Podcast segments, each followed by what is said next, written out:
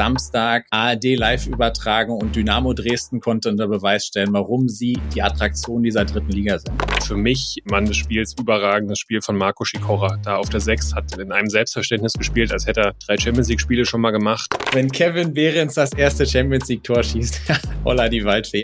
Wir im Osten haben den riesigen Vorteil, dass wir diese Sportschulsysteme von dem KJS-Format noch haben. Das heißt, wir haben oftmals Internate, Sportstätten, alles auf einem Gelände. Es wird eine geile Stimmung sein und Hertha hat irgendwie schon doch viel zu verlieren mit dem katastrophalen Saisonstart. In Rostock, in Dresden und mal mindestens in Potsdam würden wir, glaube ich, ganz viele finden, die unsere Petition zum sofortigen Saisonabbruch unterschreiben würden. Wir sind jetzt die Nummer eins in der Welt. Jetzt kommen die Spieler aus Ostdeutschland noch dazu. Ich glaube, dass die deutsche Mannschaft über Jahre hinaus nicht zu besiegen sein wird. Niki Tacker, der Podcast im Fußballosten mit Robert Hofmann und Sebastian König. Ja, und ich freue mich sehr, dass ihr wieder dabei seid. Wir sind Niki Tacker, mein Name ist Sebastian König und ich begrüße euch zu Folge 26 und ich begrüße natürlich nicht nur euch, sondern auch meinen Lieblings-Niki Tacker-Freund der Woche, Robert Hofmann. Servus zusammen. Hallo Niki Tacker Fangemeinde. Hallo Niki Tacker Ultras. Da sind wir wieder und bevor wir mit euch heute in den Ausblick starten, vorrangig in ein DFB-Pokal Wochenende, müssen wir einfach über dieses komplett beknackte, verrückte und geile letzte Fußballwochenende sprechen. Und ich nehme es vorweg, Basti, lass uns einfach direkt abbrechen. Besser wird's nicht werden für unsere Ostvereine. Ja, so ist es. Wir haben euch ja letzte Woche nicht nur die längste Niki-Taka-Folge der Historie äh, geschenkt, sondern auch so ein bisschen auf die dritte Liga geguckt. Und wann passiert es schon mal, dass all unsere drei Ostvereine gewinnen? Wann passiert es schon mal, dass auch Magdeburg und Hansa gewinnen? Also es ist äh, ein sensationelles Wochenende aus Ostsicht gewesen. Und da muss ich sagen, haben sich die Stunde 20 äh, schon gelohnt, Robi. Ja, für uns auf jeden Fall. Und äh, wenn ich äh, zumindest auf das Feedback von einigen von euch referenziere, dann hat es vielen von euch da draußen auch richtig gut gefallen. Wir werden uns in Zukunft trotzdem bemühen, die äh, Folgen wieder etwas kürzer zu halten. Aber ja, alleine dritte Liga, lass uns da mal einsteigen, was die, äh, was war da los am letzten Wochenende? Fangen wir mal chronologisch an vielleicht. Freitagabend, Auftakt dritte Liga, nahezu ausverkaufte Hütte in Halle und dann, ähm, ja, am Ende des Tages ein 2 zu 1 Heimsieg, ein Zittersieg hinten raus, aber tolle Atmosphäre und äh, ganz wichtige drei Punkte zum Start für die Truppe von Sreto Ristic. Das war schon mal ein Vorgeschmack, der uns gut gefallen hat. Hast du was gesehen, Basti? Ja, ich habe äh, das Spiel nicht in voller Länge gesehen, aber habe doch einiges gesehen. Ich habe eine hochmotivierte Hallenser Mannschaft gesehen. Ich habe vor allem aber auch, das hat du hast gerade angesprochen, ein ausverkauftes Leuner Chemiestadion gesehen. Sensationelle Stimmung war natürlich auch alles angerichtet, ja, für einen Freitagabend. Flutlichtspiel, erster Spieltag, Eröffnungsspiel, dritte Liga und ja, dann ging es ja auch äh, herausragend los, ne, durch, durch Dominik Baumann haben ihn ja beide, glaube ich, als Königstransfer dann auch gefeiert, hat sofort in der zweiten Minute dann, ich sag mal so in Torjägermanier stand er richtig, hat den Ball reingepackt. Ähm, Halle führt dann sogar 2-0 zur Pause. Ja, nicht ganz unverdient, sage ich, aber es war jetzt auch nicht so, dass sie, dass sie Rot-Weiß Essen vor sich hergespielt haben. Und aufgrund der zweiten Halbzeit musst du dann am Ende schon sagen, ist es ein sehr, sehr glücklicher Sieg, weil dann Essen schon auch Möglichkeiten auf den Ausgleich noch hatte, Halle dann nicht mehr viel nach vorne gebracht hat. Aber du am Ende musst du das erste Spiel immer irgendwie gewinnen. Das haben sie getan. Damit geht auch die Serie von Sretoristic weiter und es ist erstmal ein super Start in die Saison. Ja, absolut. Essen war mindestens gleichwertig in Phasen, in Phasen der Partien, so ehrlich muss man sein. Aber ähm, Halle hat's dann äh, hat dann irgendwann immer wieder in den Griff bekommen. Wen sie gar nicht in den Griff bekommen haben, war war Young, derjenige, der dann auch entsprechend das Tor für für Essen gemacht hat. Sie hatten relativ viele Standards auch auf ihrer Seite am Endeffekt kannst du sehr zufrieden sein mit dem Freitagabend. Einziger Wermutstropfen, würde ich sagen, muss es nach 30 Minuten oder innerhalb der ersten halben Stunde schon gleich zweimal wechseln, weil sich sowohl Hug als auch Skanderovic verletzt hatten, die jetzt wohl auch ein bisschen äh, länger ausfallen. Und äh, ja, das, das ist das, was äh, natürlich ein bisschen ärgerlich ist.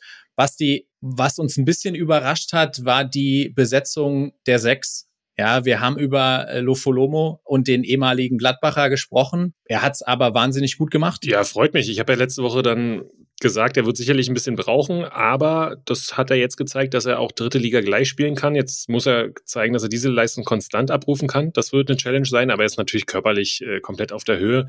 Allerdings wird das natürlich auch so ein bisschen ein Zeichen an alias Zazar gewesen sein, so äh, Kumpel, wir haben übrigens noch andere Spieler und äh, wenn dein Berater dich jetzt hier überall verscherbeln will, dann setzen wir halt auf die, die sich klar zum Hallischen FC bekannt haben und glaube ich eine, eine, eine schöne Entscheidung von Sretouristisch im Sinne der Mannschaft und wenn man dann mit so einer Entscheidung gewinnt, umso umso wertvoller. Robi, ich habe noch eine sehr gute Leistung im Tor gesehen. War das überraschend für dich? Nee, weder, äh, wir hatten es ja vorher gesagt, es war weder eine Überraschung, dass Müller das Torhüter-Duell für sich entscheidet und noch war es eine Überraschung, dass es einfach ein sehr, sehr guter Torhüter ist. Ja, er hat einfach in Dresden ähm, auch viel Pech gehabt. Ja, hat am Anfang dann äh, das Duell gegen Driljatscha verloren, der dann gepatzt hat, dann war er wieder drin, dann hat er sich verletzt, dann wurde Breu verpflichtet und bums, bist du halt einfach raus. Das heißt aber nicht, dass der Sven Müller nicht ein sehr, sehr guter Torhüter für diese dritte Liga ist. Und das hat er mehrfach unter Beweis gestellt. Und für ihn freut es mich total. Er ist auch mehrfach über den grünen Klee gelobt worden von Ristic und auch von äh, Thomas Sobotzig im Vorfeld. So, also ist natürlich geil. Du kommst zurück nach Hause, machst so ein Spiel, wie wir wissen, auch ganz, ganz wichtig für einen Torhüter. Ja, und damit auch ein guter Start für unsere Ostvereine in den Drittligaspieltag, äh, bevor wir dann auf die anderen beiden Clubs schauen. Und da sehe ich deine Augen schon funkeln. Und bevor wir dann auch auf den DFB-Pokal sicherlich, der uns am Wochenende erwartet, äh, später nochmal schauen, was unsere Ostvereine da machen. Kurzer Ausblick, Halle, nächsten Spiele am Samstag in Ingolstadt in zwei Wochen. Und dann äh, empfangen sie in der englischen Woche Duisburg zu Hause, Mannheim auswärts. Also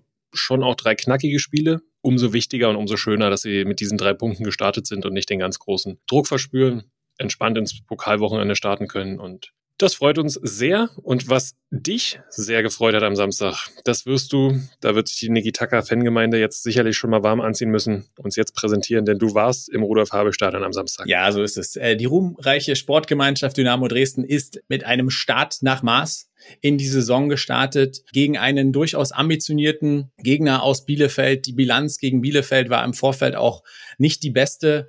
Aber dann war es natürlich die perfekte äh, Möglichkeit, Du hast wieder fast 30.000 Zuschauer gehabt. Der K-Block in absoluter Topform ähm, hat natürlich dann auch dazu beigetragen, glaube ich, die Mannschaft doch mal stärker zu pushen. Die Tribünen wurden mitgenommen. Das war schon ganz, ganz großer Sport. Und ein ganz großer Vorteil, 16.15 Uhr Samstag ARD live übertragen und Dynamo Dresden konnte unter Beweis stellen, warum sie die Attraktion dieser dritten Liga sind. Großartig. Ja, Robi, das Ambiente hast du hast jetzt angesprochen. Wie war es denn sportlich aus deiner Sicht? Ich habe das Spiel nicht in kompletter Länge gesehen, habe mir aber natürlich vieles angeguckt und für mich waren dann so Tendenz Zimmerschied und Hauptmann haben den Unterschied in der Mitte gemacht. Wie schätzt du es sportlich insgesamt ein? War das schon eine aufstiegsreife Leistung? Das war in der Tat eine sehr souveräne Leistung.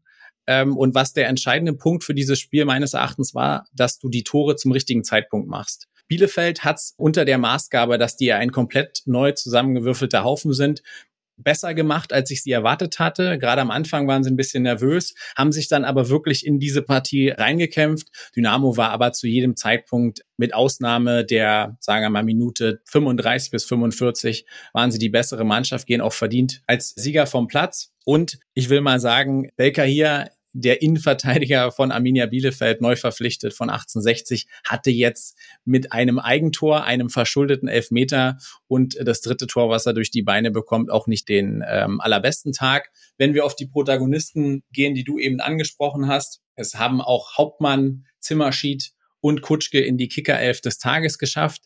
Mir war es fast klar, dass es die drei werden bei Zimmerschied. Ich bin da ein bisschen verhaltener. Also perfekt natürlich, wenn du mit zwei Assists in, in die Saison startest. In der ersten Halbzeit habe ich aber manchmal gedacht, oh, da wird er manchmal noch ein bisschen zu tun haben, wenn er körperlich starke Gegner hat. Abstimmung war in vielen Teilen schon ganz gut, aber nicht optimal. Und auch das habe ich letzte Saison schon gesagt. Wenn du einen Niklas Hauptmann gesund und in Normalform hast, ist das einfach ein Unterschiedsspieler. Und so war es am Samstag in Dresden auch. Ja, ich glaube, da, da können wir uns, oder da kann ich mich nur anschließen, denn äh, für mich ist Niklas Hauptmann der Unterschiedsspieler von Dynamo Dresden und wird auch ganz, ganz entscheidend sein, wenn man wirklich den Weg in Liga 2 dann äh, packen, packen will. Und da wird er im Prinzip dann Amo Arslan auch ersetzen müssen auch in Sachen Torgefahr, denn klar, jetzt hat er getroffen am Samstag, aber das war ja das, was ihm noch so vielleicht ein bisschen manchmal abgeht, dann auch vielleicht im Vergleich zu Arslan, wo man natürlich auch die ganzen Standards bei Arslan nicht, nicht wegrechnen darf. Daran wird Niklas Hauptmann jetzt gemessen, ob er, ob er seinen Club dann da konstant wirklich äh, immer wieder dann auch in schweren Spielen rausführen kann und äh, Im Tor ja, hat deine Wunschlösung gestanden, sage ich mal so. Am Ende doch keine wirkliche Überraschung mehr. Äh, solides Spiel gemacht, aber können wir eigentlich so halten, dass der Wunsch hoffentlich in Erfüllung geht, dass wir darüber so wenig wie möglich sprechen müssen, richtig? Ja, in der Tat. Also Wunschlösung würde ich gar nicht so sagen, sondern wir haben ja darüber gesprochen, was wir glauben, wer im Tor steht. Und meines Erachtens hatte sich Driljatscha einfach abgezeichnet, auch äh, als Ergebnis der Testspiele. Und auch ihm ist ähnlich wie Sven Müller in Halle einfach ein sehr, sehr guter Saisonstart äh, gelungen. Ich glaube, beim Spielstand vom 1-0 gibt es eine Riesenchance für Bielefeld ein abgefälschter Ball, den er sensationell fischt. Und damit war er halt auch ähm, sofort in der Saison. Und ja, im Idealfall hast du, hast du weniger Diskussionen auf der Position als im letzten Jahr. Das äh, wäre sehr hilfreich, wenn man die ambitionierten Ziele erreichen will, aber auch eher äh, mit einem sehr, sehr guten Auftritt. Wer dann auch einen sehr, sehr geilen Auftritt hatte, war Stefan Kutschke, muss ich ehrlicherweise sagen. Wer es noch nicht gesehen hat, packen wir euch in die Show Notes. MDR-Interview bei Stefanie Müller-Spirrer und Stefan Kutschke hat dann irgendwann gesagt, weil der K-Block ihn gefordert hat und schön gesungen hat, die anderen waren schon auf dem Zaun, glaube ich. So, Freunde, das reicht mir hier mit dem Interview. Ich muss los. Ja, großartig. Ja, ich kann das ja aus dem Stadion auch nochmal live berichten. Die äh, Kutsche-Kutsche-Rufe waren sehr laut und du hast dann irgendwann gesehen, wie er rüberkommt und in den Block klettert und hast hast aber die, die Gesamtumstände natürlich nicht gesehen im Stadion. War nicht klar, dass er mitten im Interview äh, abgehauen ist. Also sehr, sehr witzig. Packen wir euch in die Show Notes und vielleicht nochmal kleine Besonderheit, dass die Mannschaft vorm K-Block feiert, ist glaube ich, also wenn sie einen guten Auftritt hinlegen, nichts Besonderes. Aber dass die Mannschaft komplett in den K-Block reinklettert, dort feiert, dann über den K-Block äh, das Stadion verlässt, war eine Nummer, die ich so auch noch nicht gesehen habe und ähm, die auch nochmal zeigt, dass aktuell Fans und Mannschaft sehr eng zusammengerückt sind und wir sind uns, glaube ich, auch einig, dass das Rudolf-Habich-Stadion sicherlich einen sehr großen Unterschied machen kann in der Saison. Machen wird, sage ich. Nächste Heimspiel dann Waldhof Mannheim in der, in der englischen Woche und vorher geht's noch nach Sandhausen am Freitagabend. DFB-Pokal leider frei für die SGD. Und äh, wer auch mit einem Heimsieg äh, in die Saison gestartet ist, et vielleicht etwas weniger spektakulär, aber auch dafür gibt's drei Punkte. War Erzgebirge Aue. Sonntagabend, ja, die neue, wahnsinnig fanfreundliche Zeit, 19.30 Uhr gegen Ingolstadt. Ich glaube, über 90 Minuten müssen wir fast nicht reden, sondern es wird nicht das letzte Mal sein heute, dass wir über Nachspielzeit reden. Aber ja, dann kam ein verunglückter Fallrückzieher von Moyer und äh, ein eingewechselter Maxi Thiel, der, glaube ich, 100 Sekunden gebraucht hat und den Ball zum 1 zu 0 Endstand über die Linie drückt. Und damit starten auch die Erzgebirgler das erste Mal seit etwas längeren äh, wieder positiv in die Saison. Ja, insgesamt muss ich sagen, wirklich guter Auftritt von Erzgebirge Aue, auch fußballerisch äh, gegen eine Ingolstädter Mannschaft, die ja zum einen neu zusammengestellt ist, aber dennoch auch viel, viel Qualität hat. Ja, auch, auch viel, viel Größe. Dementsprechend ist es gar nicht so leicht, sich da immer wieder auch dann Torchancen zu erspielen. Hat Aue nicht auch in dem Maße gemacht, aber Pavel Dotschew hat es auch nach dem Spiel angesprochen, es war immer so eine gewisse Gefahr auch, weil Ingolstadt dann schon auch wirklich Qualität nach vorne hat. Am Ende fand ich, war, wäre eine 0-0 auch gerecht gewesen, denn Ingolstadt hatte schon den einen oder anderen Umschalter. Aue hat sich ab und zu mal was erspielt. Ja, am Ende musst du wieder sagen, Pavel Dotschew hat Meuer eingewechselt, hat äh, Thiel eingewechselt und am Ende das Spiel gewonnen. Auch sehr, sehr gute Stimmung gewesen. Für mich, Mann des Spiels, überragendes Spiel von Marco Schikora. Da auf der Sechs hat in einem Selbstverständnis gespielt, als hätte er drei Champions League Spiele schon mal gemacht. Keine Ballverluste, super Ballbehandlung, sah geschmeidig aus, war ich sehr, sehr angetan und äh, ja, allein für, für die Leistung hat der FC Erzgebirge drei Punkte verdient. Ja, dem äh, können wir gar nicht so viel hinzufügen, außer ich muss offen gestehen, ich fand Ingolstadt, vielleicht habe ich mich da auch ein bisschen blenden lassen von den vergleichsweise prominenten Neuzugängen, aber ich fand die schon sehr, sehr blass. Ja, also äh, ich werde jetzt auch wahrscheinlich, äh, bin da parteiisch und werde jetzt nicht mehr der größte Ingolstadt-Fan unter der Sonne werden, aber ich habe im Vorhinein, und das hat sich ja äh, bei uns auch im Tippspiel äh, ein bisschen herauskristallisiert, wir haben beide Ingolstadt offen gestanden ein bisschen mehr zugetraut. Sind wir aber auch ehrlich, hey, erster Spieltag, da kann noch viel passieren. Jetzt freuen wir uns erstmal, dass Aue so gut in die Saison gestartet ist. Und du hast gesagt, Zuschauer aufkommen, trotz der teuersten Stehplatzdauerkarte der Liga, auch sehr, sehr gut im Erzgebirge. Sonntagabend fand ich toll. Ja, dafür ist es natürlich super dann. Ne? Ist geile Kulisse, wenn du dann auf Flutlicht hast im Erzgebirge.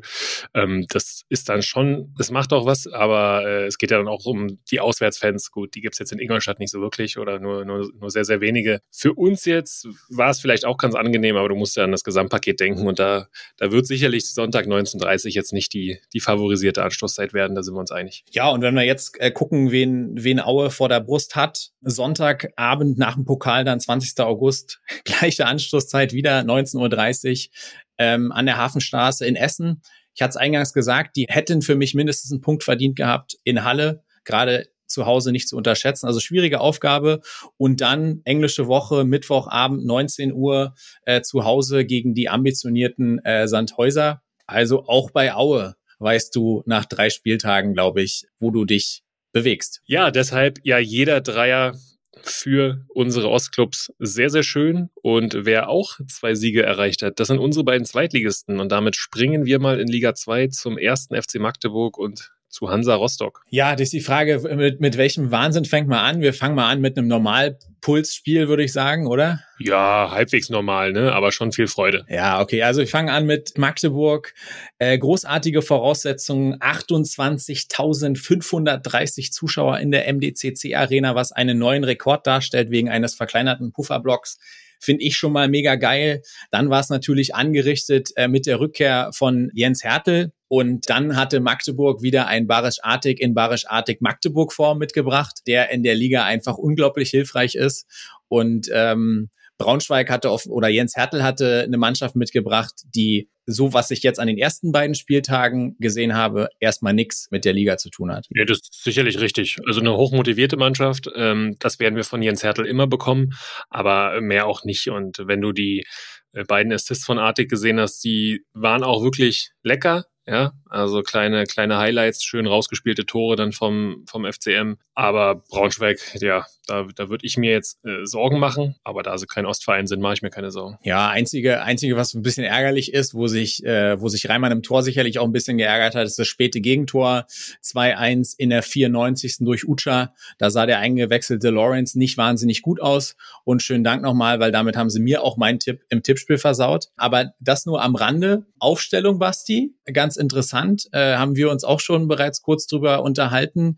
Die Dreierreihe im Mittelfeld, diesmal mit Hugonet noch eine Defense, also Nacker raus, Hugonet rein und Arslan wieder nur auf der Bank, weil, glaube ich, mehr Stabilität, mehr Defensive gefordert, richtig? Das waren sicherlich die Gedanken von Christian Titz auch gegen eine körperlich gute Braunschweiger Mannschaft. Hugonet hat sein Vertrauen gerechtfertigt, hat äh, ein, ein gutes Spiel gemacht, hat auch fast durchgespielt macht ja auch immer was mit einer Mannschaft, wenn du einfach mal einen kleinen Baustein wechselst, um allen zu zeigen, ey Männer, hier spielen nicht immer die gleichen, sondern jeder hat irgendwie seine Chance. Und da glaube ich, kann Christian Titz gerade mehr oder weniger aus dem Vollen schöpfen. Und es ist schon auch ein Zeichen, dass äh, Amo Arslan ja wirklich Samstag keine Sekunde gespielt hat. Ja, es ist auch ein Zeichen für, ein, für einen sehr, sehr starken Kader und für einen auch sehr, sehr starken Saisonauftakt. Wir haben es gesagt, in, in Magdeburg hat man sich geärgert, weil man nur 1 zu 1 am ersten Spieltag gespielt hat in Wiesbaden, die jetzt auch härter geschlagen haben. Aber dann korrigierst du es jetzt mit einem ganz souveränen und hochverdienten 2 zu 1 Sieg äh, gegen Braunschweig. Und ja, der FCM lächelt damit nach dem zweiten Spieltag von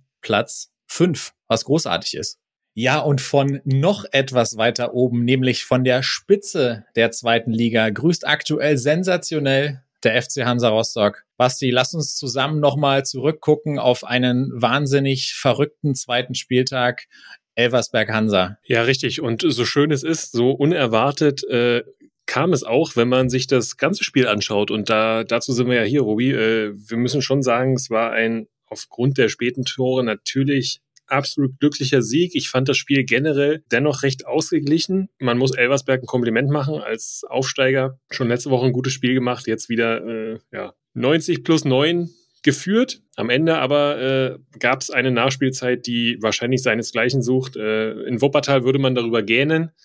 Aber beim FC Hansa sagt man, äh, den Wahnsinn nehmen wir, nehmen wir gerne mit. Äh, also Elversberg führte, wie gesagt, bis zur 90. Minute. Und in der 93. Minute gab es einen Elfmeter was ist dann passiert, Robi? Es gab den Elfmeter in der Nachspielzeit. Den verschießt Rochelt und äh, Fakir trifft im Nachschuss 2-0, Haken dran und alle gehen nach Hause. Aber Das wäre natürlich äh, deutlich zu einfach gewesen und äh, dieses Spiel hatte noch eine ganz andere Pointe. Kurzform ist, Tor wurde aberkannt, weil ein Spieler und insbesondere der Torschütze zu früh in den Strafraum ähm, gerannt ist und danach wurde es richtig wild. Und zwar ein gewisser Juan José Pereira, Leihspieler vom VfB Stuttgart, unterschreibt einen Tag zuvor beim FC Hansa, kommt Hansa spielt einfach nur noch langes Rost vorne rein. Inzwischen Hinterseher auch eingewechselt, der, wenn wir uns erinnern, auch schon das ein oder andere Mal ausgepfiffen wurde und eigentlich in diesem Kader gar keine Rolle mehr spielt. Der Ball springt zu Pereira 90 plus 10, also hundertste Minute. Er macht es eins zu eins unter dem großen Jubel von sage und schreibe 1400 mitgereisten äh, Hanseaten, was man sich mal reinziehen muss bei der Distanz von Rostock nach Saarbrücken. Und weil das noch nicht ausreichend genug war, durfte der neue Mann Pereira nochmal ran und macht in der 90 plus 13. 103. Minute tatsächlich den 2-1 Lucky Punch und Siegtreffer für Hansa. Und äh, keiner muss, wusste mehr, was eigentlich los ist. Die Elversberger nicht, die Rostocker nicht. Aber es hat mich unendlich äh, gefreut, nicht nur für den Typen, sondern auch für den Verein und am allermeisten für die kranken 1400 Leute, die den Weg nach Saarbrücken angetreten haben. Also Wahnsinnsgeschichte und der FC Hansa grüßt von ganz oben. Ja, deswegen fordern wir Saisonabbruch sofort. Also das können wir gerne einfrieren, dann wäre Hansa Bundesligist. Sechs Punkte, die richtig gut tun. Sechs Punkte, die sich Hansa auch verdient hat, durch viel Moral, durch viel Körperlichkeit und das nötige Spielglück. Das sage ich immer, musst du dir irgendwo verdienen. Haben sie sich vielleicht in der Vorbereitung erlaufen. Tut erstmal sehr gut. Tabelle sieht gut aus, bringt viel Schwung, hält Alois Schwarz ja, die Serie oder die erfolgreiche Zeit unterstützt ihn, spricht für ihn. Nach dem DFB-Pokal empfangen sie dann zu Hause Hannover 96, die sicherlich auch nicht so gut gestartet sind. Aber du, sieht erstmal geil aus. Du bist erstmal äh, 10, 12 Tage auf Platz 1, hast zwei Spiele gewonnen. Riesen Euphorie, hast wieder ein volles Ostseestadion und sicherlich am 19. August. Und dementsprechend können wir sagen, Hut ab. Und Robi, Hut ab, Hansa Rostock müssen wir nicht nur in der zweiten Liga sagen. Auf die zweite komme ich sofort zu sprechen, aber ich möchte den Punkt nochmal aufgreifen. Alter, lass uns sofort die Saison abbrechen. Hansa ist Tabellenführer der zweiten Liga, Dynamo ist Tabellenführer der dritten Liga. Also äh, alle Drittligisten haben gewonnen, alle Zweitligisten haben Babelsberg gewonnen. ist Tabellenführer in der vierten Liga. ich, ich wollte gerade sagen, also in Rostock, in Dresden und mal mindestens in Potsdam würden wir, glaube ich, ganz viele finden, die unsere Petition zum sofortigen Saisonabbruch unterschreiben schreiben würden. Aber ja, Hansa 2 hat, glaube ich, das Wochenende der Glückseligkeit an der Ostsee komplett gemacht. Unter auch fast 2000 Zuschauern im Ostseestadion hat man mal eben den Chemnitzer FC nach 0-1 Rückstand 6 zu 1 weggefiedelt. Wahnsinnsnummer. Basti, hast du da mehr gesehen? Ich habe tatsächlich nur eine Aktion gesehen und zwar die, ja, wo ich die Schiedsrichterentscheidung sagen wir mal etwas unglücklich fand. Ja, es gehört ja wieder ein bisschen, bisschen was dazu, ne? Erste, erste Heimspiel für die, für die Jungs von Kevin Rodewald, dann auch das erste Mal Ostseestadion und du liegst nach zwei Minuten erstmal hinten. Ja, Ampadu macht's 1-0 für Chemnitz. Und dann, ja, Schritt für Schritt sind sie irgendwie mutiger geworden und dann fiel aber auch alles irgendwie so, wie es äh, wie's Hansa an dem Tag brauchte. Äh, sensationelles Tor von Bachmann. Dann gab es die Szene, die, die du auch angesprochen hast, wo aus meiner Sicht auch ein klares Foul an, ich glaube, Rutter ist es, dem, dem Rechtsverteidiger des CFC vorangeht, ging auch so ein bisschen durch die Medien. Das, das musst du abpfeifen aus meiner Sicht, allein für die Blödheit des, des Stürmers, der dann nochmal so ein bisschen nachschubst. Aber ey, das, das musst du sagen. Also Chemnitz, haben wir letzte Woche gesagt, super Leistung gegen Jena. Und jetzt kommt da Hansa 2 und bügelt die 6-1 weg also das äh, ist nicht hoch genug einzuschätzen und ja, dementsprechend, also ich war, ich war echt geplättet und äh, das war mal, war mal ein Ausrufezeichen und macht sicherlich Lust auch dann auf das nächste Heimspiel von Hansa 2, dann im Ostseestadion. Habe gerade gelesen, drei, über 3000 Tickets sind schon verkauft gegen noch sieglose Cottbusser. Sieglose Cottbusser ist ein gutes Stichwort, aber ich würde gerne noch zunächst auf einen anderen Cottbusser zu sprechen kommen, Basti.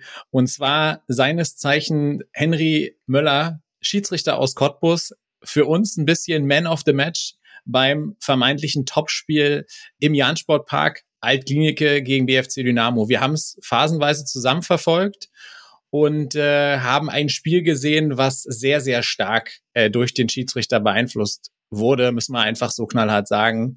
Ich fand die Leistung relativ abenteuerlich und einfach auch nicht gut. Ja, wir haben schon oft gesagt, oder ich habe schon oft gesagt, bin kein VAR-Fan. Insofern lasst den VAR weg und äh, lasst den Schiedsrichtern auch Fehler äh, eingestehen und schlechte Leistungen auf den Platz bringen. Das war definitiv eine, wenn du mich fragst, im Jansportpark am Wochenende, aber mal der Reihe nach. Ist ja ein Spitzenduell, ne? Da, da brauchen wir uns nichts vormachen. Und äh, die Ansetzung dann von einem Schiedsrichter aus Cottbus beim Spiel von zwei Mitfavoriten, kannst du sagen, ja, okay, es pfeifen auch viele Berliner Schiedsrichter drumherum in, in den anderen Stadien, ähm, halte ich einfach für nicht glücklich. Ja, weil sobald was gegen den BFC passiert, als großer Konkurrent von Energie Cottbus, äh, stehst du als Schiedsrichter schlecht da und dann hatte er einfach auch keinen keinen guten Tag. Ich glaube, die erste Entscheidung wäre auch vom VAR einkassiert worden. Und die zweite Sache, wo, wo McMordy Hütter kurz auf den Zaun hüpft, boah, also da habe ich ganz große Bauchschmerzen, da dann wirklich äh, auf acht Feldspieler zu stellen, ähm, kann man so sagen, ist regelkonform und wird der Schiedsrichterbeobachter vielleicht wieder sagen, ja, ist in Ordnung und ist, re aber also fürs Fußballherz ist diese gelb-rote Karte einfach ein Stich ins Herz von jedem Fußballfan für mich.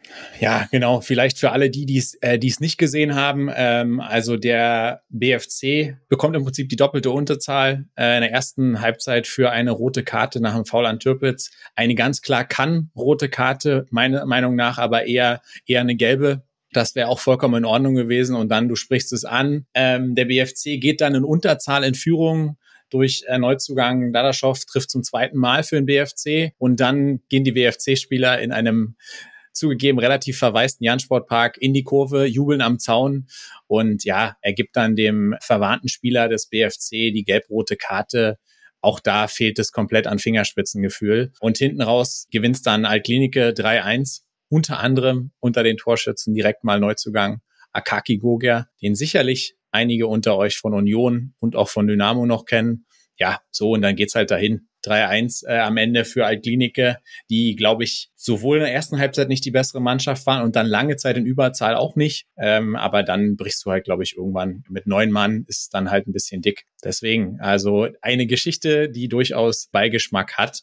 Und ein anderer Top-Kandidat ist aber baden gegangen in Meuselwitz. Und zwar Lok. Ja, richtig, Robi. Es war so ein bisschen sowieso der Spieltag des Favoritensterbens. Ja, wenn wir schauen, äh, unsere Favoriten haben alle irgendwie unentschieden gespielt. Wir haben es gerade angesprochen, ähm, der BFC hat verloren. Lok verliert nach 2-0 Führung sogar 3-2 in Meuselwitz. Äh, Jena, Erfurt und Cottbus spielen alle unentschieden. Ja, also der ein oder andere Stotterstart in der Regionalliga Nordost und äh, wer keinen Stotterstart hingelegt hat, war der SV Babelsberg. Jetzt kannst du sagen, okay, Heimspiel Meuselwitz, Auswärtsspiel Einburg, da kannst du als SV Babelsberg sechs Punkte holen, aber sie sind die einzigen und haben so ein bisschen das Favoritensterben ähm, ausgenutzt.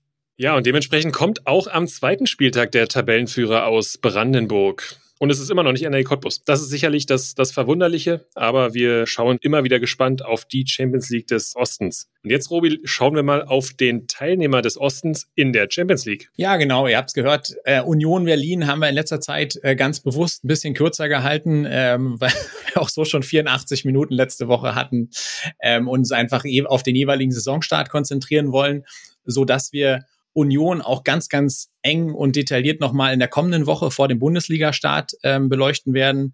Da ist einiges äh, im Rollen bei Union. Ich glaube, der Kader ist noch nicht hundertprozentig komplett. Nach eher schwächeren Auftritten gab es jetzt einen sehr, sehr starken Testspielauftritt gegen Atalanta Bergamo. Und Union startet aber in die Pflichtspielsaison am kommenden Sonntag mit ihrem Auftritt beim FC Astoria Waldorf. Und äh, damit sind wir angekommen, Basti, bei unserem Top-Thema an diesem äh, in dieser Folge. Und zwar gucken wir auf insgesamt ähm, neun Begegnungen im DFB-Pokal mit Beteiligung unserer Vereine aus dem Fußball Osten. Top, top, no. Mehr top, top. Ja, und das ist ja auch äh, für euch da draußen sicherlich äh, Herzblut und das ist ja das, was, was richtig Spaß macht, die Amateurvereine mal zu sehen im großen DFB-Pokal, live auf Sky. Jeder kann das Spiel seiner Mannschaft, ähm, wenn er denn Sky hat, äh, voll schauen, volle 90 Minuten oder, oder geht ins Stadion sicherlich äh, spannende Partien bei. Wobei ich Robi schon auch sagen muss, nach der Auslosung, war so ein bisschen Enttäuschung, weil so ein richtiger Kracher ist vielleicht bis auf Lok gegen Frankfurt äh, nicht so wirklich dabei. Ne? Da, da hätte man sich für unsere Ostvereine schon mehr erhoffen können. Ja, ist genau richtig. Wir haben zwei Spiele so ein bisschen rausgestellt, damals äh, in unserem Post zur Auslosung. Könnt ihr auch gerne nochmal unseren Instagram-Feed schauen. Im Juni war die Auslosung und äh, du hast Lok äh, angesprochen gegen Eintracht Frankfurt, besondere Brisanz, insbesondere in Leipzig, weil natürlich Chemie eine Fanfreundschaft mit Eintracht Frankfurt hat. So, da ist eine gewisse Brisanz geboten. Ich glaube auch, wenn ich mich entsinne, haben die Leute ab 3.30 Uhr angestanden für Tickets für dieses Spiel sensationell. Und das andere, was ich ein bisschen herausstellen würde, wäre sicherlich Karl Zeiss Jena gegen Hertha BSC auch ausverkauft unter den aktuellen Bedingungen. Ja, wir wissen, Ernst Abbe Sportfeld ist noch nicht fertig, aber der Umbau ist vorangeschritten und das wird, glaube ich, ein richtig geiles Happening äh, aus Fansicht ähm, da in Jena. Und wenn wir bei der Begegnung gleich mal bleiben, wenn wir den Saisonstart von Hertha und so angucken, jetzt war der von Jena auch nicht sonderlich berühmt, aber ich glaube ja, da liegt durchaus eine Überraschung in der Luft im Paradies. Da bin ich bei dir, Robi. Und wenn ich so auf die Liste gucke, wir haben euch das, äh, Robi jetzt gerade angesprochen, auch nochmal genau in der Übersicht gemacht von unseren Ostvereinen, wer wann spielt. Wenn ich jetzt so drüber schaue, wo wäre vielleicht was drin? Meistens äh, hast du ja vielleicht äh, als, als Ostverein bist du der Underdog. Boah, da sehe ich schon äh, gerade in Jena Paradies Chancen, einfach weil du, du nichts zu verlieren hast. Du hast viel, viel Euphorie ähm, wird herrschen. Es wird eine geile Stimmung sein und Hertha hat irgendwie schon doch viel zu verlieren mit dem katastrophalen Saisonstart. Es muss viel zusammenkommen. Ja, Hertha ist der klare Favorit, aber äh, ich rechne mir da schon was aus. Ich rechne aber auch dem Hallischen FC ganz klar gegen Fürth was aus, wobei man sagen kann, okay, Fürth ist relativ ordentlich gestartet, aber Halle zu Hause als Drittligist kannst du einen Zweitligisten schlagen, definitiv. Und die großen drei, sage ich mal, äh, Union, Hansa und Magdeburg müssen weiterkommen. Auswärts, da hat Magdeburg sicherlich äh, in Regensburg das, das Schwierigste los. Und ansonsten, ja, Robi, wer, wer kommt noch weiter von den, von den Underdogs? Wenn wir, wenn wir Maccabi hätten wir noch. Rostocker FC, Lok oder Cottbus? Ja, Maccabi hat natürlich viel Aufmerksamkeit, viel bundesweite Aufmerksamkeit. Ähm, Landespokalsieger, Cosi Wash, Landespokalsieger letztes Jahr geworden. Äh, wir haben das ein bisschen näher verfolgt im Mommsenstadion. Äh, tolles Finale gespielt und die haben natürlich Aufmerksamkeit bundesweit, weil sie der erste jüdische Verein sind, der es in den DFB-Pokal geschafft hat. Ob das dazu reichen wird, Wolfsburg wirklich zu ärgern, boah, muss man gespannt sein da liegen ja schon die eine oder andere Liga dazwischen, was aber der ganz große Vorteil neben dem Heimvorteil und dem Underdog-Vorteil ist, äh, der in der Regel im DFB-Pokal vorherrscht, ist, äh, dass die unterklassigen Vereine schon im Pflichtspielbetrieb sind. Und ähm, ich habe es eben gesagt, bei Union, und es gilt natürlich für alle anderen Bundesligisten auch, ist der DFB-Pokal der Pflichtspielauftakt. Und ähm, ja, Du kannst es vielleicht aus Trainersicht selber beurteilen. Du weißt noch nicht so richtig, wo du mit der Mannschaft stehst. Du hast eine Vorbereitung, aber mehr auch nicht. Und deswegen. Musst aber unbedingt gewinnen. Musst unbedingt gewinnen, genau. Sonst hast du gleich mal, sonst äh, brennt gleich mal der Baum. Deswegen ist sicherlich die eine oder andere ähm, Überraschung drin. Und Lok im Bruno ausverkauft gegen eine Frankfurter Mannschaft. Normalerweise auch eine klare Sache. Frankfurt auch eher eine Pokalmannschaft. Aber da, den würde ich auch vielleicht eine Überraschung zutrauen, oder? Ja, und Energie auch, ehrlicherweise. Weil das ist so Sonntagabend, Energie hat eine relativ abgezockte Truppe, hat jetzt nichts zu verlieren und Paderborn, ob die sich da so richtig straffen können. Den traue ich auf jeden Fall auch was zu. Bin aber auch bei dir, dass im Bruno, im ausverkauften Bruno muss man erstmal bestehen. Ähm, ansonsten Rostocker FC, Maccabi wird keine Chance haben aus meiner Sicht, aber es, es ist ja geil und das, das, das, das freut uns schon wieder, ähm, einfach mit euch dann auf diesen DFB-Pokal zu schauen und ihr werdet uns sicherlich nachsehen, dass wir auf die Landespokale jetzt gerade am Anfang noch, noch nicht so viel schauen. Klar, für euch die Info, weil viele von euch fragen werden, was ist mit dem Dachbleche 24 Landespokal? Ja, die erste Runde findet am Wochenende statt. Kracherduell sicherlich Post SV Magdeburg gegen SG Reppichau. Ja, Samstag 15 Uhr. Aber wir schauen dann wieder ab dem neuen Jahr so richtig auf die Landespokale, wenn es dann in Richtung Viertel- und Halbfinals geht. Und hoffen, viele, viele DFB-Pokal-Teilnehmer aus dem Fußball Osten noch im ersten Halbjahr zu begleiten kein Bier, keine Dusche, aber danach ein Rotkäppchensekt.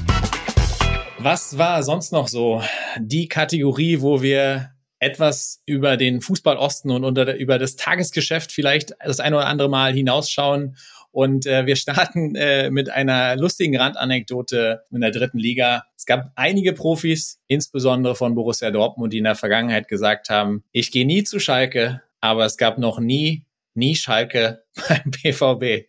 Basti, wir müssen über nie Schalke sprechen, ähm, einfach weil es der lustigste Transfer der vergangenen Woche war und weil er tatsächlich auch eine Ostvergangenheit hat. Der Junge hat eine Ostvergangenheit, ja, ja. Ich glaube, Jahrgang 2003 müsste er sein, hat äh, in der Jugend bei Union gespielt, hat bei Dynamo gespielt, hat beim ersten FC Magdeburg gespielt, hat beim Chemnitzer FC gespielt, ist bei drei von vieren rausgeflogen. So, das gehört auch zur Wahrheit. Ja, und hat dann äh, in Magdeburg, glaube ich, eine, eine, sehr, sehr gute äh, Entwicklung genommen. Am Ende in der U19 ist dann äh, zu Christian Fiel in die äh, zweite Mannschaft gewechselt.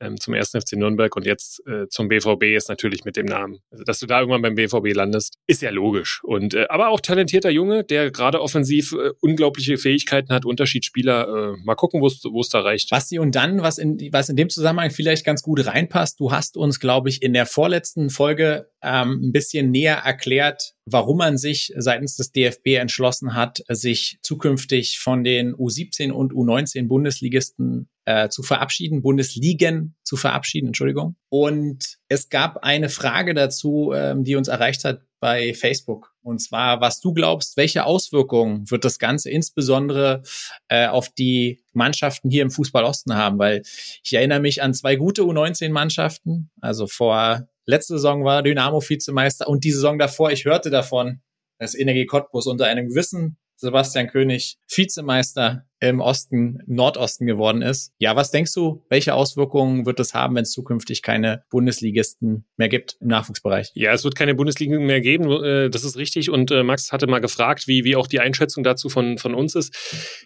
Erstmal habe ich äh, schon auch in der letzten Folge, als wir darüber gesprochen haben, gesagt, ich bin grundsätzlich dabei, das ist der, ist der richtige Weg. Es wird ja nicht komplett der Wettbewerb weggenommen. Du kannst immer noch deutscher Meister werden. Es gibt immer noch den DFB-Pokal, nur die Drucksituation, so Thema Abstieg, das wird ein bisschen genommen. Das heißt, es geht weniger um dann wirklich das Spiel zu gewinnen, sondern den Spieler zu entwickeln. Das ist, glaube ich, eine, eine große Chance. Und äh, was, was heißt das? Was, was wird daraus werden? Es wird weniger Trainerwechsel geben, ja, weil du, wenn du auch mal ein Spiel verlierst, geht es halt eher um Entwicklung und nicht um das, um das Ergebnis. Wir im Osten haben den riesigen Vorteil, dass wir diese Sportschulsysteme von dem KJS-Format noch haben. Das heißt, wir haben oftmals Internate, Sportstätten, alles auf einem Gelände. Und das ist, glaube ich, ein großer, großer Vorteil. Und wir werden natürlich dadurch weniger Abgänge haben in den Ost-NLZs, weil die Spieler wollen sich ja mit den bestmöglichen Spielern messen auf höchstem Niveau. Und durch diese NLZ-Liga spielst du automatisch auf höchstem Niveau. Ja, und du bist automatisch drin in der, in der quasi ersten Liga. Und äh, dementsprechend glaube ich, dass es da weniger Wechsel geben wird. Aktuell betrifft es nur die U17 und U19. Ich glaube, dass dieses System dann später vielleicht auch mal ausgeweitet wird auf die jüngeren Altersklassen, sodass du da immer äh, auf, auf höchstem Niveau und dich mit dem Besten messen kannst. Ähm, wenn wir jetzt nochmal auf die Vereine schauen, ist es ja so, dass sowohl in der U19 als auch in der U17 aktuell vier Mannschaften in der Bundesliga und vier Mannschaften in der Regionalliga spielen. Ja, also Beispiel jetzt U19 spielen Dresden, Union, Hansa und Karl Zeiss Jena in der Bundesliga und du hast ähm, wir haben ja acht Leistungszentren im, im, Nordosten. Du hast mit Magdeburg, Cottbus, Aue und Chemnitz dann vier in der Regionalliga. So. Heißt für uns haben wir aktuell vier, vier und in der, in der Folge, in der Zukunft haben wir durch dieses Projekt Zukunft und durch die Abschaffung der Ligen sofort alle acht Mannschaften, alle acht NLZs in der höchsten Liga, ja, die sich mit den Besten messen können.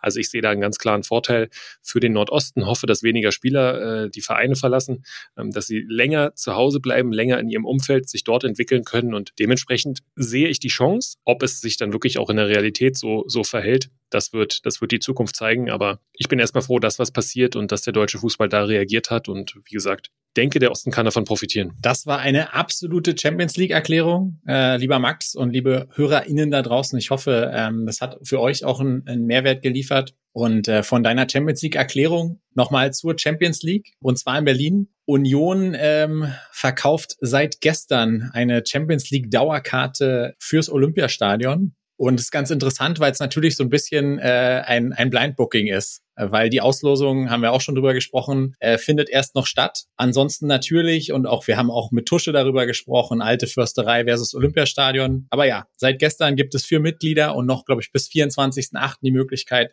eine Champions League Dauerkarte zu kaufen, die ähm, bei Vollzahlern zwischen 120 Euro und 210 Euro liegt. Also durchaus auch äh, sportlich, aber es ist eben Champions League. Basti, wirst du dir auch Champions League im Olympiastadion mit Union geben? Ja, aber erst ab Viertelfinale. Also hier so Vor Vorrunde und sowas gucke ich nicht. Also ich guck, guck erst Viertelfinale. Da können wir dann hingehen. Das ist wie früher bei den Eisbären, wo wir auch nur beim Finale waren. genau. Äh, Robi, wir müssen noch über was ja wieder Ärgerliches sprechen. Das gab's äh, in Saarbrücken. Wir haben vorhin den, den ja, die erfrischende Nachspielzeit von Hansa Rostock äh, angesprochen. Was nicht so erfrischend war, war, dass es äh, eine Bierdusche gab für den Schiedsrichterassistenten, als das Schiedsrichtergespann den Platz verlassen hatte. Also ähnlich wie, wie damals in Zwickau. Es war, war nach dem Spiel, hat der Assistent eine Bierdusche abbekommen. Äh, sind wir uns einig, geht nicht, darf nicht passieren. Interessant jetzt dadurch, dass es nach dem Spiel war, hat es vermutlich keine Auswirkung aufs, aufs Ergebnis, aber gehört natürlich überhaupt gar nicht auf den Fußballplatz. Ja, ist natürlich absoluter Bullshit, ja. Ähm, Emotionen gehören dazu. Äh, und ja, Mai, wenn im Block äh, ein Tor fällt, äh, insbesondere im Stehbereich, ja, dass man dann das ein oder andere klebige Getränk abkriegt, fair enough. Aber Leute, wenn ihr Bier mögt, ja, eure Entscheidung, aber dann, dann trinkt den Scheiß und äh, lasst ihn bei euch. Also ähm, das ist Unfug und das führt im Endeffekt nur dazu, dass du noch mehr Abschottung hast, noch mehr Regulierung in Zukunft haben wirst, dass es mehr Diskussionen geben wird. Oder hey, Vielleicht enden wir auch irgendwann mal mit dem Blödsinn, den es in England gibt, nämlich gar keine Getränke mehr im Fanbereich. Also in England super nervig für alle, die da schon mal im Stadion waren. Äh, da darfst du die Getränke jeglicher Art nur im Zwischenbereich konsumieren und nicht an deinem Platz. Das ist natürlich eine Konsequenz, die irgendwie kein Mensch braucht. Und äh, ja, war jetzt eine Nummer da in Saarbrücken, die einfach wieder massiv genervt hat. Ja, und was uns überhaupt nicht nervt, sondern äh, immer wieder freut, sind auch mal das ein oder andere Spiel am Ende. Und dazu kommen wir jetzt.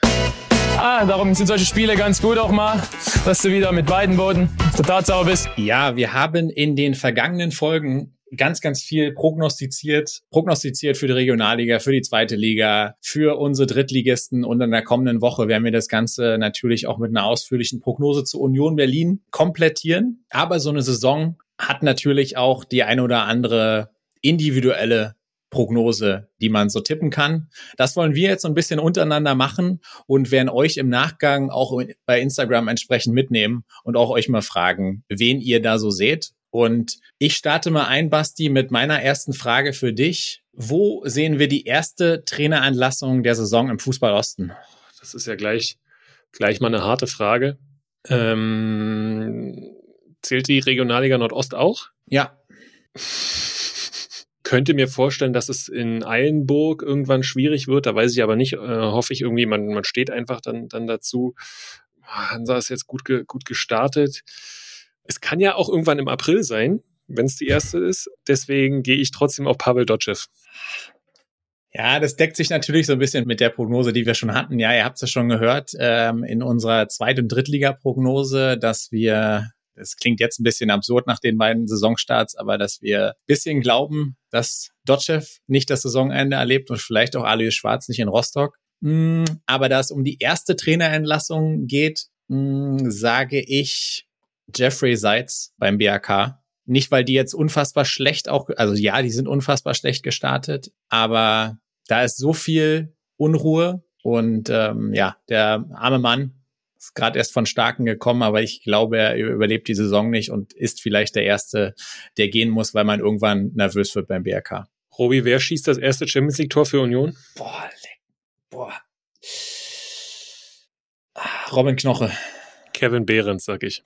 Geil. Also, wenn Kevin Behrens das erste Champions League Tor schießt, holla die Waldfee. Ja, du, natürlich nicht unrealistisch. Äh, ich sag einfach Robin Knoche aus zwei Gründen. Grund eins ist Standard und Grund B ist auch Standard-related und zwar Elfmeter. Deswegen meine, meine Idee Robin Knoche. Aber ja, Kevin Behrens wäre natürlich schon eine richtig geile Nummer. Und wir hatten gerade den DFB-Pokal angesprochen. Basti, wer von den Teams aus dem Fußball Osten kommt am weitesten im DFB-Pokal?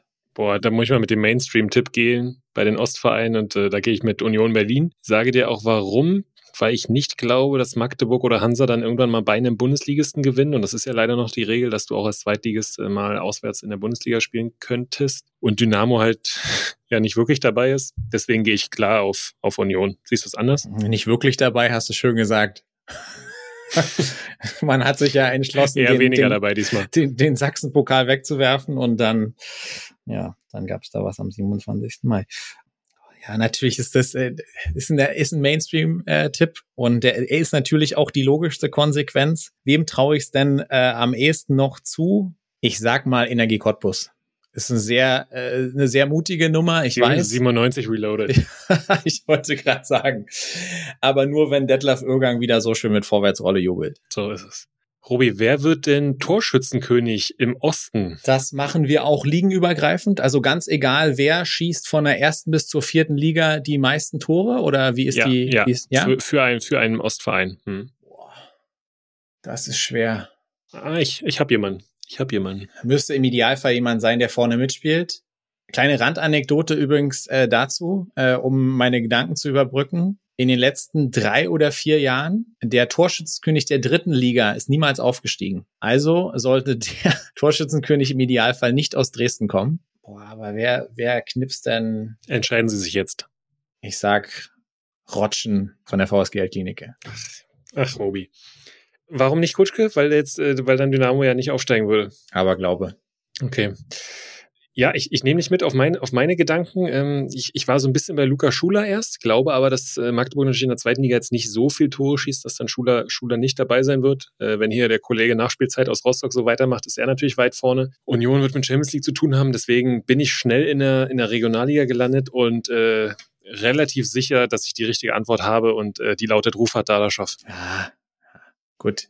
Ich hege nicht so wahnsinnig viele Sympathien äh, für den DFC. Das war nicht die Frage. Ja, ich weiß, nein, nein. Aber ja, klar, er hat auch schon zweimal geknipst. Das ist durchaus ein Vorteil äh, an der Stelle. Ja, mal gucken. Auf jeden Fall äh, realistisch, wenn er sich nicht verletzen sollte. Ja, und wenn man so über so eine ganze Saison spricht, sind Freud und Leid oftmals ganz nah beieinander. Basti, wer glaubst du, wird das Überraschungsteam der kommenden Saison? Wieder Liga übergreifend. Ich glaube, das wird der FC Hansa Rostock sein. Ich habe irgendwie so ein, so ein Gefühl, dass Hansa äh, sich in den Rausch spielt. Das ist natürlich jetzt zwei Wochen nach meiner Prognose äh, ein bisschen, bisschen wild, aber ich sehe auch keinen anderen irgendwie. Also Dynamo wäre jetzt keine Überraschung, wenn sie oben mittrommeln. Au und Halle sehe ich da nicht. Magdeburg wird ordentlich sein. Ich glaube, dass Hansa uns alle überrascht und durch eine Euphorie ähm, ziemlich lange zumindest in den Top 5 irgendwie mit, mit rumwirbelt. Ähm, das wäre so ein bisschen mein Tipp jetzt. Bei dir? Ich würde mich sehr freuen, äh, wenn das so zutrifft. Ich bleib da standhaft. Ähm, bei meiner Prognose jetzt ein paar Tage alt ist und äh, zum Glück auch noch nicht massiv widersprochen worden ist. Äh, ich bleib beim ersten FC Magdeburg. Äh, wird für mich das Überraschungsteam der kommenden Saison werden. Damit sind wir bei der letzten Frage. Wir müssen leider ja auch so, oder es passieren auch negative Dinge, Freude und Leid. Du hast gerade angesprochen, Robi. Wer wird denn die Enttäuschung der Saison? Welche Mannschaft im Fußballosten? Hoffentlich nicht, sagen wir gleich dazu für euch alle da draußen, aber wer, wer könnte es denn sein? Das ist natürlich auch massiv Definitionssache. Für dich wäre Platz 4 von Dresden eine absolute Enttäuschung? Also komplett, komplett richtig. Ähm, wer wird die Enttäuschung ähm, der Saison? Ich glaube, das könnte jemand sein, den man vielleicht in der Regionalliga Nordost weiter vorne verortet hat und da der Plan aber einfach nicht aufgeht. Kommt jetzt wieder deine BFC-Liebe durch, oder? Nein, nein, nein, nein, nein, nein, nein, nein. Ich kann ja nicht. Oder wackelt jener schon? Nee, nee, nee, nee, auch das nicht. Ähm, das widerspricht sich ein bisschen mit meiner DFB-Pokalprognose. Aber ich sag mal, Enttäuschung der Saison einfach ins blaue Energie Cottbus. Nee, da gehe ich, da gehe ich nicht mit, Robi. Ich glaube, dass jetzt mal das, der Peak erreicht ist in Berlin-Köpenick und sage, Union wird die, ich setze ganz große Anführungszeichen, Enttäuschung der Saison im Fußballosten. Was heißt Achtelfinal aus in der Champions League, DFB-Pokal Halbfinal und Platz 12 in der Liga was ja gemessen an dem Anspruch, den Union Berlin mittlerweile hat, dann eine Enttäuschung wäre. Damit könnten wir alle leben, würden uns alle freuen. Aber ich glaube, so Thema Bundesliga könnte Union dann schon äh, nicht, nicht alle Erwartungen erfüllen. Ist meine Prognose, ohne dass ich es mir wünsche, aber diese Highlight Champions League Spiele sind, sind natürlich schon mal auch noch was ganz Besonderes. Deswegen, ja, Enttäuschung in großen Klammern, aber ich gehe da mit Union. Ja, unter Maßgabe deiner Erklärung gehe ich da komplett mit weil eben die, die Anspruchshaltung in Berlin entsprechend hoch ist. Aber wenn das so aufgeht, wie du es beschrieben hast, Champions League Achtelfinale, DFB-Pokal Halbfinale und Platz 12 in der Liga, also man spielt mal nicht international, dann äh, glaube ich, könnte und sollte man damit in Berlin-Köpenick gut leben können weil wir haben das auch kurz andiskutiert. Äh, ich glaube, letzte Woche in unserem Thesenjonglieren mit Toni Wachsmuth, der auch sagte, hey, du musst einfach in den nächsten fünf Jahren vielleicht auch mal davon ausgehen, dass es irgendwann auch mal wieder ein bisschen bergab geht und auch Union sich vielleicht auch mal wieder im Abstiegskampf wiederfinden wird. Aktuell scheint es wahnsinnig weit weg nach dem Hype der letzten Jahre, aber ähm, sollte man zumindest immer mal im Hinterkopf behalten. Ja, und Robi hat es am Anfang gesagt, jetzt seid ihr dran. Wir sind gespannt auf eure Einschätzung zu den Prognosen. Wer schießt Unions erstes Tor? Wer ist die Überraschung der Saison? Wer ist die Enttäuschung? Wer kommt im Pokal am weitesten? All diese Fragen werden wir euch auch stellen und hoffen, dass ihr da bei Social Media fleißig mit abstimmt. Und ihr habt gesehen, wenn ihr auch Fragen habt etc., wir gehen, wir gehen gerne darauf ein in, den, in der aktuellen Folge und hoffen sehr, dass euch diese Folge wieder großen Spaß gemacht hat. Wir sind mittendrin in der Saison. Jetzt Pokal, Fußballherz. Was willst du mehr? Und Robi, ich würde sagen, wir machen den Kutschke, oder? Ja, ist es okay, wenn ich mal kurz weggehe? Sportfrei. Niki Tacker, der Podcast im Fußballosten mit Robert Hofmann und Sebastian König.